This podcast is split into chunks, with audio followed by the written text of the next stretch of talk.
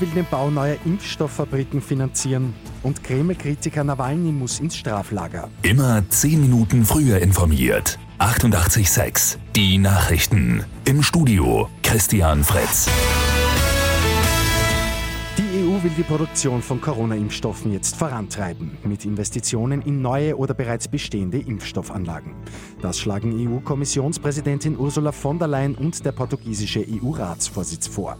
Demnach soll es zusätzliche Investitionen in den Aus- oder Umbau bestehender Fabriken geben, aber auch neue Anlagen sollen gebaut werden. Die russische Justiz hat Kreml-Kritiker Alexei Nawalny am Abend zu dreieinhalb Jahren Straflager verurteilt. Die Strafe könnte sogar noch verlängert werden. Polit-Insider rechnen mit bis zu 13,5 Jahren. Ihm werden Verstöße gegen seine Bewährungsauflagen vorgeworfen, weil er Russland verlassen hat.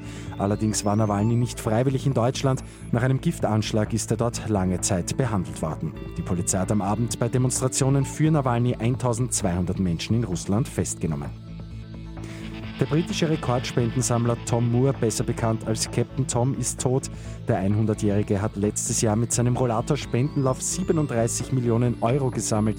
Nun ist Tom Moore selbst nach einer Corona-Infektion gestorben. Jeff Bezos gibt seinen Job als Amazon-Chef auf. Er wird sich im Sommer in die Position des Verwaltungsratsvorsitzenden zurückziehen. Sein Nachfolger wird Andy Jassy. Und das Land Niederösterreich unterstützt den Weißen Zoo. Die gute Nachricht zum Schluss. Weil Einnahmen gerade fehlen, gibt es vom Land 9000 Euro für Tierfutter. Das Geld kommt aus dem Tierschutzbudget. Mit 886 immer 10 Minuten früher informiert.